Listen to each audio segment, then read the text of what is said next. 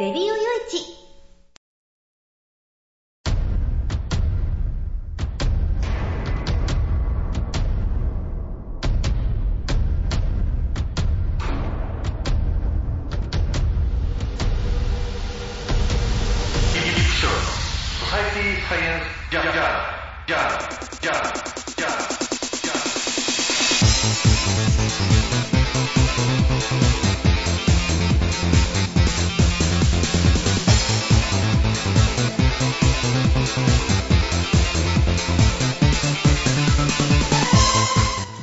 さんハローじゃご機嫌いかがですか？ソサイティサイエンスジャーナル367回ということなんですけどね。えー、なんていうかねもうこの変な天気ですよねここのとこね。あの灼熱のように、えー、もう地獄のようなあ暑さっていうね、えー、そうかと思ったらなんかものすごい豪雨が降ったりしてね。あの先週土日とちょっともう大阪行ってきたんですけれども。うーん、案の定、行きも帰りも、ほんのまあ短い期間、短い区間だったんですけどね、あの、スコールにあっちゃいましてね、もうそのワイパーがね、えー、チャッカチャッカじゃない、チャカチャカチャカチャカって感じでね、えー、やんないと前が全然見えないような豪雨になっちゃって、うーん、もう大渋滞になっちゃってね、えー、本当はあのー、なんでこんなタイミングで降るんだみたいなね。で、まああの先週ね、土曜日に、えー、あの、スズランの湯って、スズラン台ね、神戸の、スズラン台のスズランの湯っていう、まあ、温泉にちょっとあの、友人と二人で行ってきたんですけど、うーん、このね、その、風呂上がりに、休憩室でテレビずっと見てたら、そのね、僕がいたのは兵庫県ですけれども、お隣ね、えー、京都府なんかはもう大雨洪水警報が出ててね、もうこれ、もう隣、京都がね、その、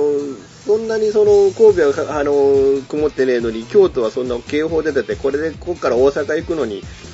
まともに行けるのかよみたいなね、感じだったわけなんですけど。でもまあね、なんとか無事に行ってこれてっていう感じで、うんまあ、久しぶりの大阪ね、うん楽しかったですけどね、ただわずか1年2年でね、あの、まあ、ちょっと2年ぶりぐらいに訪れた場所なんかもあったんですけど、こんなに面影なくなっちゃうぐらいに変わっちゃうのかな、街ってって、都会って怖いなーってな感じでね。もう田舎ってそんなね、目まぐるしく変わらないですからね。な感じでね、えー、今回お届けしていきたいなと思います。最後までお付き合いよろしくお願いいたします。この番組は、レディオ用地の制作により、全国の皆様にお届けいたします。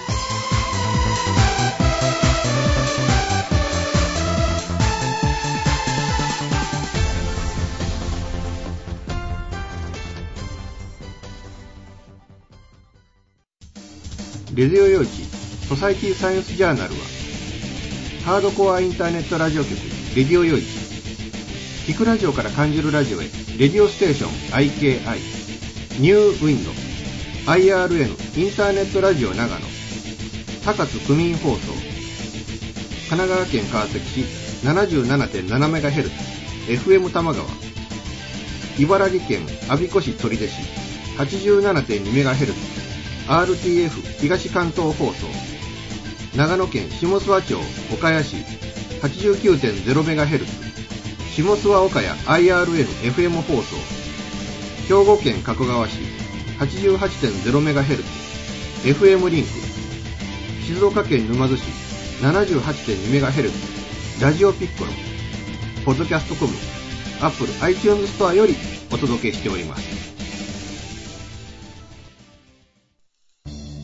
FM 玉川をキーステーションに全国ネットでお送りする FM ミッドナイトハイウェイサタデースペシャルマイフレンド様のハイパーウィークエンドでは身の回りの出来事や1週間のニュースの中から話題を拾って毎週1時間お送りしております。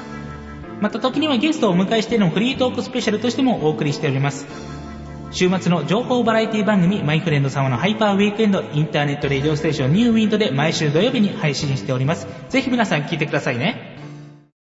テレビビンゴネットアイランド会社で役立つ面白応援グッズの紹介をはじめためになる情報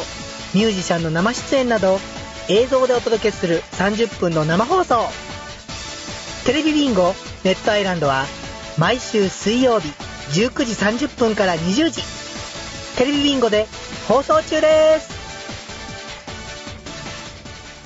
スタジオジュノンからのお知らせです。あ、あのや、あ、あのさ、チョイスラジオの説明するんだけども、チョイスラジオの説明をするんですけど、毎週月曜日の23時から、毎週月曜日の23時から、スタジオジュノンのサイトでや、スタジオジュノンのサイトでね、配信してっからや、みんな聞いてけろな。配信をしてますから、ぜひ聞いてくださいね。詳しくは、チョイスラジオって検索サイトでググってけらい。詳しくは、検索サイトでチョイスラジオで検索してね。で、待ってっからや、来てけらい。じゃあ、待ってるからね、来てね。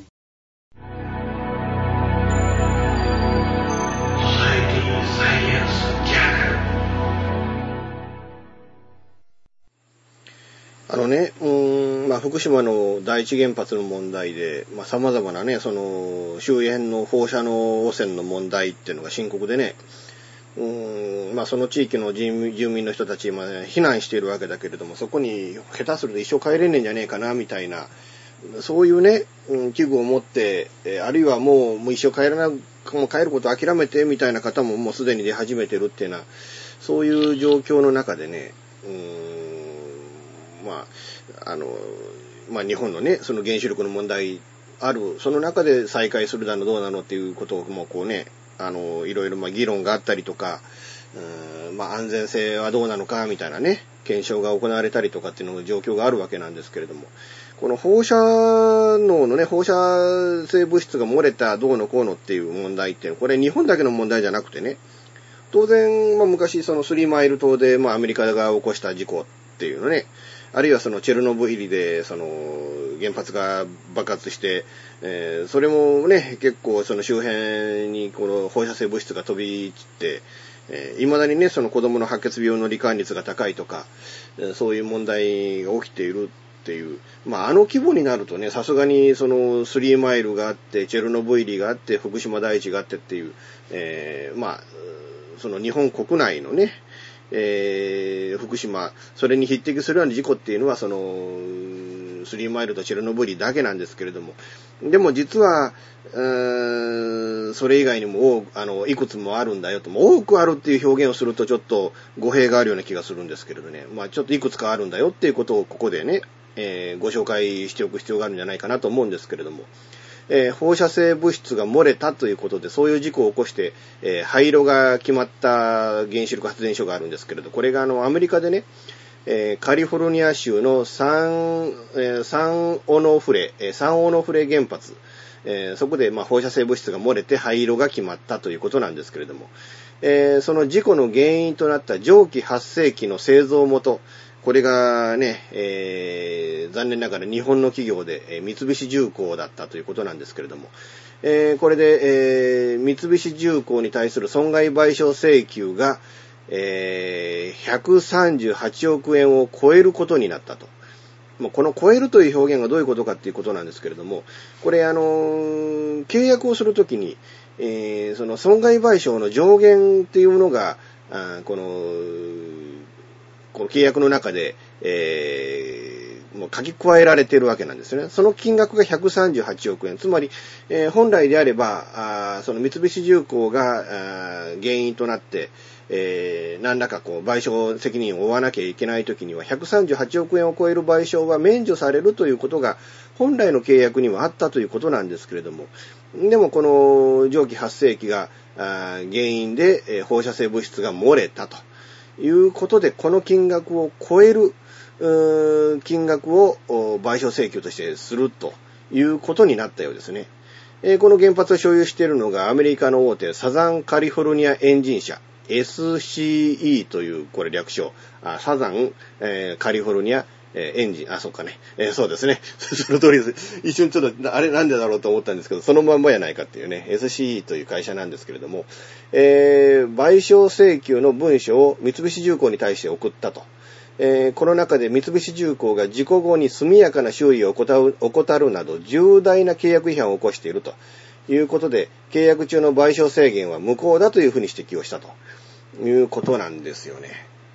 えー、まあ、速やかなその修理を怠る、その理由は何だったんでしょうかね。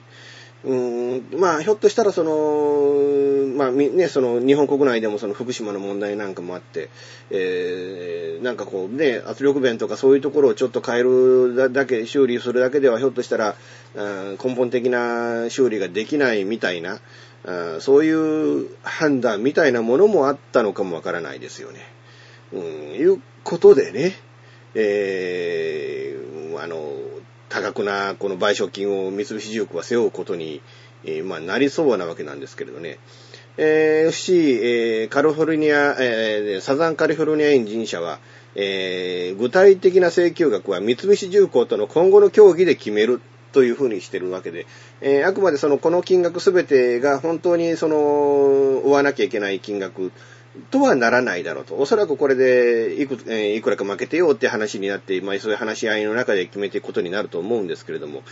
ただ、えー、このサザンカリフォルニアエンジン社は、えー、事故後の調査とか、あと、とりあえずの対策費用だけで、す、で、に1億4000万ドル以上支出していると。えー、ことはもう100億円以上を使ってるわけですわな。いうことは、この、あの、損害賠償、その、いわゆる、あの、事故後の調査と対策費用で、えー、その、これからその三菱重工から、お前、こら、賠償請求せ、あの、賠賠償せ、ちゃんと金払えって言ってる金額よりも多い金額をすでに支出してるということなんでね。うん、あと、えー、原発が止まってるということで、その代わりの電力をどうやって調達するのかっていう、その費用も、えー、まあ、問題になっているということでね。まあそうそうそう、まあ日本でもそうでしょ？その原発を止めることによってやっぱり火力発電所を動かしていると。で、その日本の場合、その火力発電所っていうのが、その、コストが高いんですよね、他の、他の地域に比べるとね。えー、そのシェールガスみたいなものが使えないとか、あね、えー、その、安定的にその、確実にその、いわゆるその石油とか天然ガスをこう輸入できるようにということで、うん、相対ね、お互いに相対して、その、金額を決め、あの、いくらいくらで売ってくださいっていう金額が決められているということもあって、うん、だからその、高いんですよね。えー、だからそういうことでね、その、これ、あの、代わりにじゃあ電気いるんですって言うと、あの、だからちょっと電気にちょっと譲ってくださいってなった時に、その、提供する側はやっぱり足元を見てその金額、ね、その対価を決めちゃうっていうところがあって、えー、余計にその調達費なんかもかかってるっていうことなんでしょうね。いうことでね、あの、まあ、日本じゃそのね、えー、その安全審査なんかがこう、うん、出されて、えー、これからね、その、あの、多くの原発が、ね、再稼働するという方向でいろんな議論があったりとか、まあ、地元の説得だとか、そういうことが行われていくんでしょうけれども、でも、その、海外でも、その日本の企業が、こういうね、原発事故に関わっちゃって、えー、それでまあ賠償請求を受けているというような状況があるんだっていうこともね、踏まえて、やっぱり原発っていうものは何なのか、原発っていうこと、ね、そういうエネルギーの手段に今後もどの程度頼っていって、えー、どの程度、やっぱりこの、今後はその、使わないんだ、原発には頼、ね、原子力には頼らないんだというふうに、えー、その、縮小していくのか。えー、じゃあ原発を縮小したときに、じゃあ代わりのエネルギーの代替手段はどうするのかっていうね。そういったあたりも、もう本当にね、その今後議論を詰めていかなきゃいけないんじゃないのかなと。あの、六ヶ所村の問題でもそうでしょあそ、あそこはあくまでもその、その廃棄物の一時貯蔵施設っていうことになってるわけでしょでも一時貯蔵じゃないですよね。もうあの、はっきり言えば、あそこにもう永久に1万年2万年、その地下に、眠ってもらわなければならないようなものですよね。えー、でも、その、一時貯蔵じゃないんですよ。その永久に、その、そこへ眠ってもらうんですよってなった時に、地元六ヶ所村の人たち、あるいは青森県っていうのが、果たして、うーん、あ、どうぞどうぞと言ってくれるのかって言ったら、そうじゃないでしょうって話でね。あくまで一時貯蔵だから許可したんであって、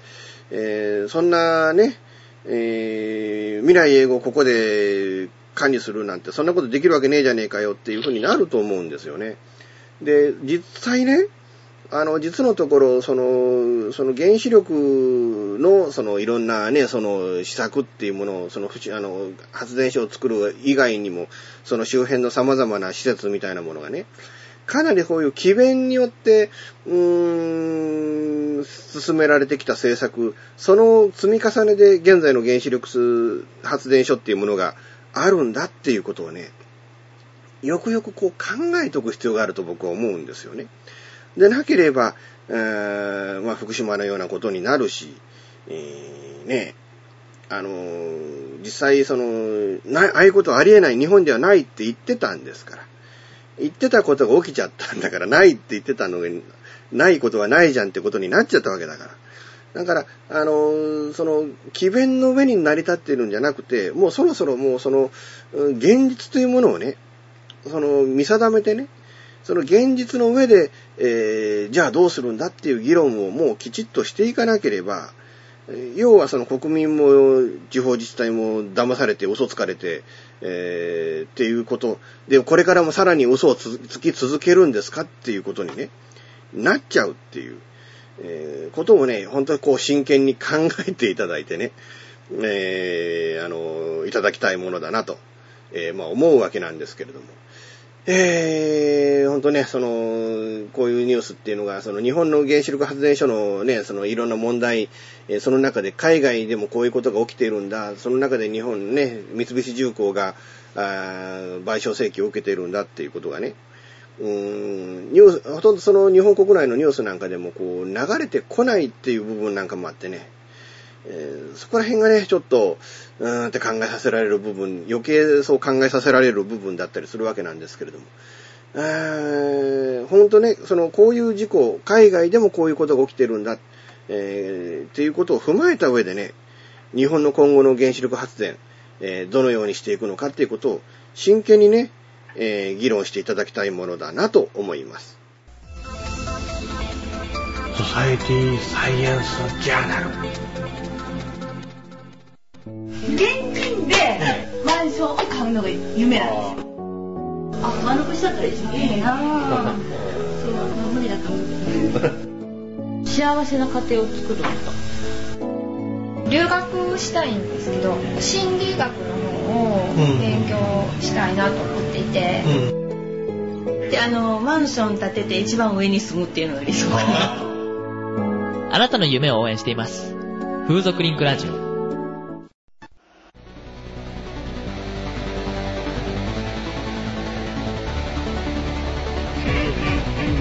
制作情報サイトオーシャンサンズサンズは音楽をやりたい方を支援する音楽情報サイトです音楽制作情報サイトオーシャンサウンズ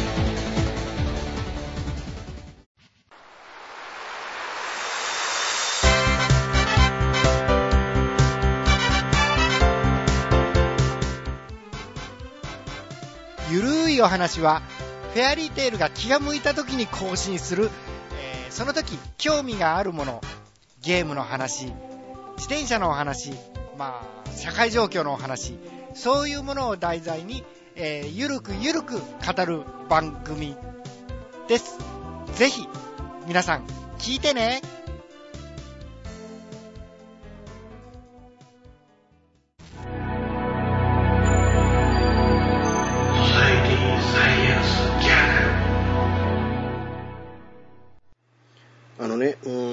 僕はあの、この裁判員裁判っていうかね、裁判員制度っていうものが始まる時にも、えー、こう、危惧してるっていうことをね、うん、言ったと思うんですけれども、やっぱり未だにね、やっぱりこの裁判員裁判、特にやっぱり今のシステムっていうのはね、違和感があるというか、なんというか、えー、正直やっぱり未だに反対だったりするわけなんですよね。うーん、まあ、アメリカでね、その、まあ、陪審制度というものがあって、で、その、アメリカの裁判、こうね、その、他国からこうね、アメリカの外からこう、ずっと、いくつかの裁判、こう、注目して見ててね、うん、正直な話、えー、その、なんかね、公平じゃないっていうか、まあ、この間もほら、なんか黒人が殺された裁判で、なんか無罪判決が出てたりしたじゃないですか。なんかね、その、いわゆるその、その一般市民がその裁判の中で加わることによって、その事実が歪められたりとかね、あるいはその価値観がなんか変な価値観によってこの、えー、裁判がひん曲がったものになったりしてっていうことで、どうもね、うん、なんか、良くないんじゃないかみたいなね、その、ほとんど正しいその結果っていうのが生まれてないんじゃないかと。実際その高裁とか最高裁で、えー、その一審の裁判員裁判の結果が覆された例っていうのがいくつもあってね、要は、厳しすぎる判、判決が厳しすぎるとかね、えー、要はその、まあ、法律の認識に誤りがあるとかね、いうようなことで、結構その、一般市民がその、裁判の場に行って、えー、長いこと拘束されて、それによって、まあ、カンカンガクガク、一般市民のその価値観なりで、こう、えー、議論をして出された判決っていうものが、えー、結構簡単に覆されちゃうっていうなってくると、やっぱり一般市民がその場に加わって、その判決を下すっていう、それは一体何なのよって話になってくるっていうね。うーん、ことで、ましてやね、その、裁判員、裁判が行われることによって、その、裁判員としてその出廷することの、うん、それを、それがこう、危険を及ぼすことになるとなってくると、なおのことっていうことでね、えーと、今回ね、その、埼玉地方裁判所で、えー、起きたね、えー、まあ、まあ、まあ、行われた裁判で、えー、まあ、被告のね、えー、まあ、暴力団の組長に無期懲役の判決が言い渡された、えー、っていうことなんですけれどね、その、この裁判が2ヶ月にもわたって行われたと、えー、いうことで、その2ヶ月にもわたってっていう部分、これは2ヶ月拘束されるわけですからね、裁判員の人たちもね。で、ましてや、その、裁判員が、その、結局、その、あいつ裁判員で無期懲役、ね、我々の組長を無期懲役に追い込んだのは、あの裁判員のあいつだってことにね、そういうことにでももしなるのであれば、これは本当裁判員に加わったってことで命を狙われるっていうことにもなりかねないっていうことでね。だからもう警察はね、その裁判官だけで審理するように請求したけれども、裁判所がこれを却下して、えー、裁判員裁判で行われたということなんですけれども。うーん、このね、その検察が裁判員に参加させないように請求したケースっていうのが、これまでに全国で2例あったそうです。え、でも、この、今回はその、2例あったうちの1例として、その、請求が認められなかったということで、もう1例は認められたんですね。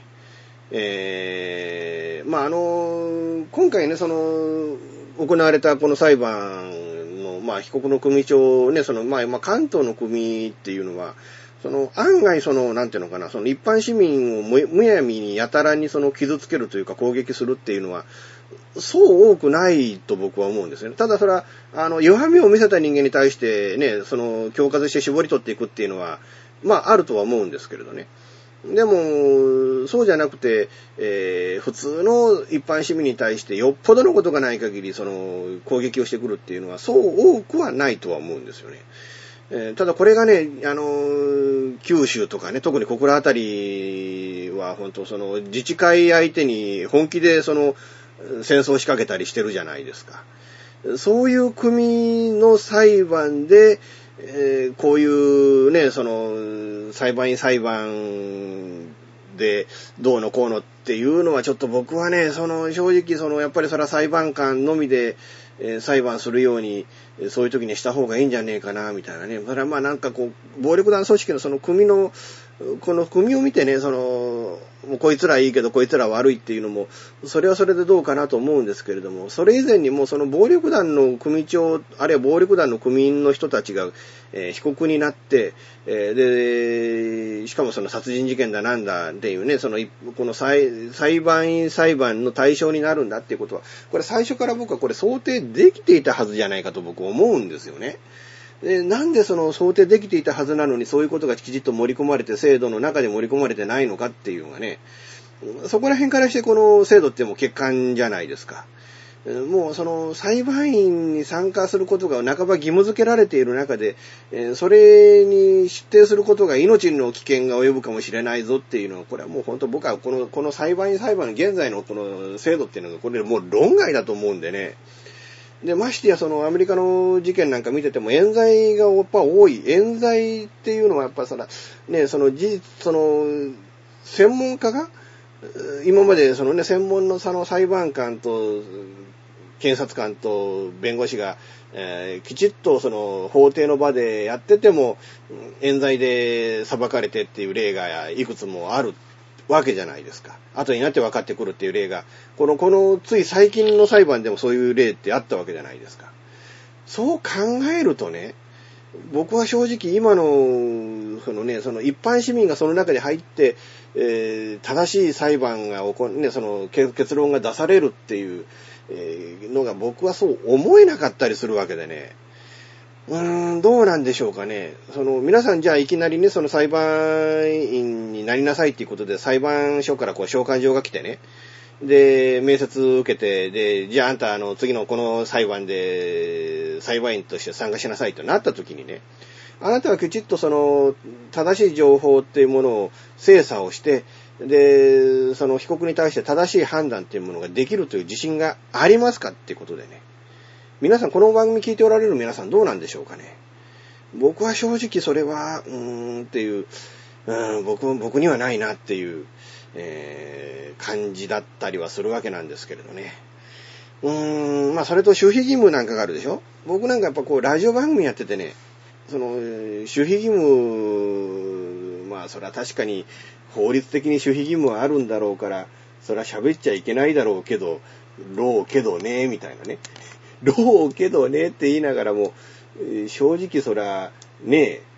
あの、喋らなかったら、お前喋り手としてどうなのよって話になるじゃないですか。だから、うーん、そこら辺の整合性、まあ、タレントさんなんかでもね、結構その、確率的には、裁判員裁判、ね、裁判員にこう借り出された方々っていうのが何人かおられても当たり前のような気はするんですけれどね。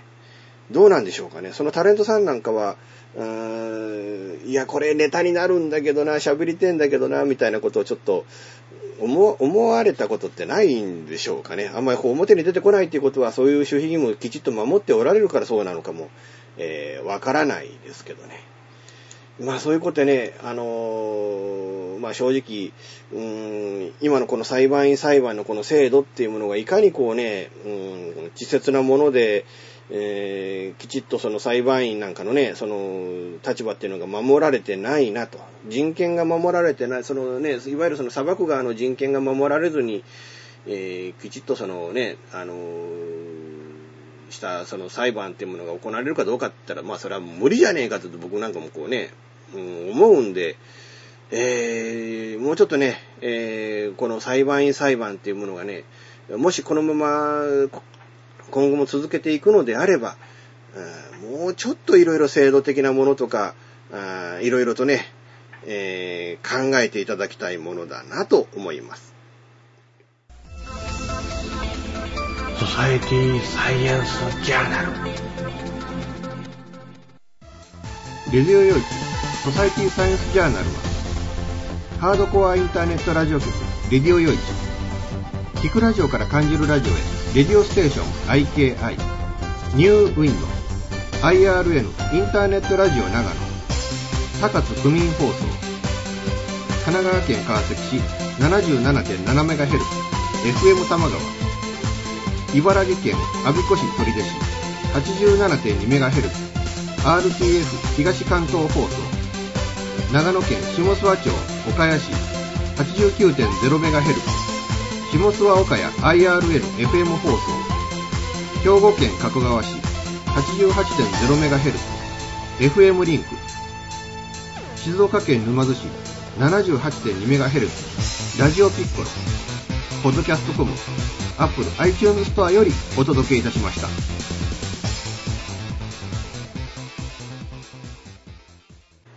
本当はね、このニュースもちょっと喋っておきたかったりするわけなんですけれども、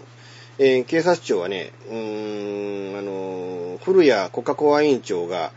主催した会議ということで、速度違反取り締まりのあり方を検討する有識者会議を設置するというふうに、えー、まあなったそうなんですよね。えー、安全な道路での制限速度20キロ超過を取り締まるのは疑問という趣旨の発言をしたと、えー、いうのがこのね、えー、古谷さんがその大臣に就任した時の記者会見でのセリフっていうことでね。えー、まあ、言うのがどういうことかっていうと、50キロ制限の道路でも安全な直線の道路であれば、えー、その流れに沿って走っていれば70キロになるのは当たり前だと。まあ実際そうですよね。その60キロ制限の道路なんかでもその国道2号線のバイパスなんてのは100キロで飛ばしてるトラックとか結構いますからね。えー、だからその、ね、のろのろ行ってる車がいるので、その、まあ、例えば言うと60キロ、まあね、一般国道ですから60キロ制限ですから、60キロで走ろうとするんですけれども、たまたま前に軽トラが40キロでトロトロ走ってたと。でも追い越し車線に行って60キロでスーッと抜ければ抜けるんだけれども、その60キロで抜こうとしてたら、後ろからものすごい勢いでビューンとこう近づいてくる車があって、慌ててその抜こうとしてたのを左に寄って、えー、普通の走行車線走ってたら、後ろから車が100キロぐらいでビューンと抜いていったなんてことがよくあることでね。僕はもう最近ちょっとあの、左側をね、トロコントロコン走ることで、によって、えー、ガソリンが結構節約できる。ガソリン代今高いですからね、結構ね。結構ガソリンが節約できるっていうことでね。あのー、この間のね、日曜日、その、高速道路を飛ばして、大阪からこっち帰ってくるのもね、うん、あのー、左側によって、えー、時速80キロでトロコントロコン帰ってきたんですよね。そしたらね、すごいことにね、あのー、満タンに入れたガソリン半分残ってるんですよ。半分残るんですね。えー、恐ろしいことですよね。いや、恐ろしくもなんともないのかもわかんないけど。だからその、うーん、走り方によって、その、エコな走り方ってできるんだなってのがね、えー、よく感じたことでね、今回のその運転でね。えー、いうことで、えー、まあ、あのーまあそういうね、あの車のね、えー、運転をまあしてきたわけなんですけれども、だけど確かにね、その50キロの制限道路を50キロで流れてるってことはまずないわけであって、だからその取り締まりをするために取り締まりをするんだっていうような、そういう取り締まりをやめてくれと。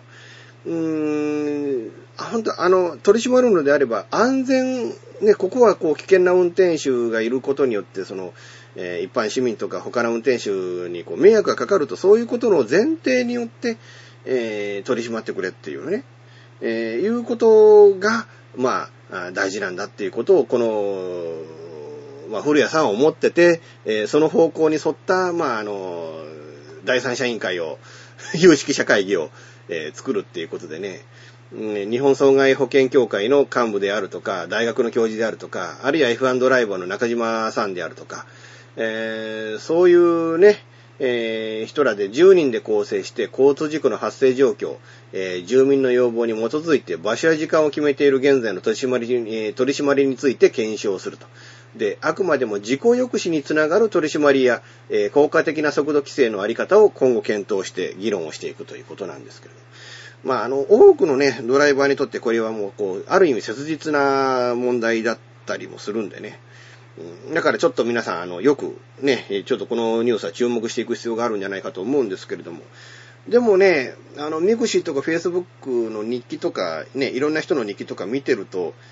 あの、捕まる人ってよく捕まってますよね。一時停止違反とかシートベルトとか携帯電話とかね。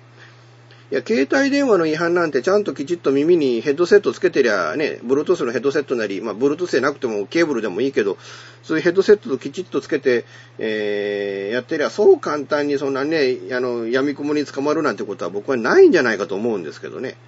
うーん、ちゃんとそういうやるとかね、一時停止っていうのは当たり前のことなんでね。えー、でもまあまあ、いますけどね。助手席なんか乗せてもらってて、一時停止しないドライバーってね。うん、まあ、なんかそういうとか、駐車違反で捕まったとかね。うん、スピード違反で捕まったとかね。よくその、あの、まだ捕まった、まだ捕まったっていう、それで年間でポイ、ね、点数がなくなって、えー、こう、免許停止だの、なんだのってね、なっちゃうっていう、えー、そういう人のにあの日記って結構見かけたりするんだよね。もう点数が残ってないとかってね。いや、僕正直15点満点残ってますよ。あの、まあ、あの、捕まったことがないわけじゃないです。はっきり言って。捕まったことあります。うん、スピード違反で一回捕まったしね。で、僕一回事故やってるんでね。まあ、あの、免許取ってね、3ヶ月ぐらい、いや、3ヶ月よね、半年ぐらいかな。経った時に、えー、福山のね、えー、広島県福山市のアプライドの前でね、えー、僕中学生跳ねてるんですよね。怖いでしょ、ほんとね。今でもゾッとするんですよね。ねあの、そういう事故を免許取ってすぐにやっちゃうとね、まあ、あの、気ぃつけますね。怖いですよ、ほんとね。まあ、幸いそのね、あの、僕が跳ねちゃった女の子は、あの、打撲だけで済んでね、骨折もしてなかったんで、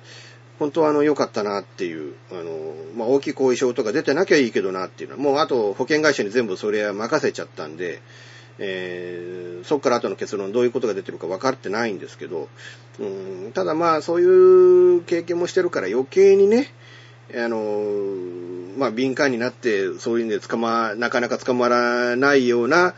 運転をしてるのかなとかね。あとあの、よくあの、オービスってあるでしょ？高速道路ね。オービスってあるでしょ？オービスの前にちゃんと速度、あの、計測、自動計測道路とかなんとかっていうのをね、や、あの、表示が出てくるので、そういう表示が出てくるところは、その制限速度でトロコントロコン走ればいいだけのことなんでね。だからそういうね、えー、のを気付けながら、ちゃんとだからその、捕まらない運転って絶対あるはずなんですよね。もちろん捕まらない運転、あの、運転の第一条件、前提となるのはやっぱり安全運転だと僕も思うんですけれども。だからそういうのもね、だからその無謀にいつもいつもブンブンブンブン、う飛ばすっていうことをね、皆さんもそういう、そういうことされてる方が結構おられるんじゃないかと思うんだけれども、そこら辺ちょっと気をつけてね、うん、あの、いただければなと。やっぱり僕もヒヤリハットってあるんでね、車線変えようと思ってハンドル切ろうとしてふっと右向いたら、真右に車がいたとかね。結構あるんでね、そういうのね、ほんとヒヤリハットっていうのがある、ほんと怖い、車の運転、僕未だにこう、車の運転怖いなと思うんで、で皆さんもぜひちょっと気をつけていただいて、ね、たあの、これはね、50キロの道路を70キロで走りましょうっていう議論っていうのではなくて、あくまでも自己抑止につながる取り締まり、効果的な速度規制のあり方、えー、そちらの方が大事なわけでね。えー、だから僕もそのね、えー、速度違反ね、50キロ、60キロのところ80キロで飛ばしましょうみたいなことを、それ、そうするべきだみたいなことを言ってるわけでは決してないんだっていうことをちょっとご理解いただいてね、えー、あの、いただきたいなと。もう安全運転をね、えー、第一に考えて、えー、ね、これから僕運転していこうかなと、えー、まあ思うわけなんですけれども。こんなことでね、えー、いかがだったでしょうかね。えー、今回もね。うん、あのー、ちょっとね、ここのとこだからその瀬戸田町で NTT フレッツが開通して偉いことになってるって言ってたじゃないですか。あの直後から僕全然仕事がなくなっちゃいましてね。えー、まあ安心して今ちょっと本書いてるんですけど、あの、どうも、なんか営業がいろいろ、そのね、また今後新しく開通するところの営業になんか集中して回ってるので、えー、その結果、瀬戸田のなんか、あの、工事も今なんか止まってる状態だとかっていう。な、な、なんですかね。平均して工事があるようにしろよってな話でね。うーん、まあ、あの、そんな感じでね、ちょっと今その NTT の仕事が暇になっちゃったんでね、あの、文章今書いてますけど、ただ本当あの、ね、インタビューが複数回になってるような女の子のインタビューをこう文字起こしするっていうのはね、結構大変だったりしてね、そのインタビュー部分、重複してる部分なんかをいかに削っていってとか、うん、ぱり二度会った女の子が二度会ったからこそ引き出せるエピソードみたいなものもあってね、えー、なんかそういうのも、いろいろとね、えー、まあ、考えていきながら、もうね、えー、文章をこう清書していこうかなと思うんですけど、まだようやく今7本目がね、清書しているような状況でね、うん、まあ今日中になんとか7本目の原稿を終わらせたいなとは思うんですけれども、なかなかって感じでね、えー、ちょっとまあ今、えー、しんどい思いしてますけれども、なんとかね、うん、あの、これから、ね、えー、8月中に残りね、6本書けるように、ちょっとこのペースでは難しいかなと思うんですけどね。うん。だけどまあなんとかね、せっかくこうチャンスをもらって、うん、作家としてね、活動が引き続きできるっていうそういう環境をもらったんで、このチャンスをこう逃さないようにね、頑張って書いていこうかな。なんてことを言いながらね、今回終わりたいなと思います。ということで、えー、最後まで皆さんお付き合いいただきましてありがとうございました。また次回ね、多分来週もやると思いますので、多分やると思いますってのは何なんだと、この表現って。えー、多分やると思いますので、えー、お付き合いいただければなと思います。この番組は、レディオ用地の制作により、全世界の皆様にオンデマンドポッドキャスト、FM ラジオでお届けいたしました。お相手はイプシロンでした。ではまた次回、ごきげんよう。さようなら。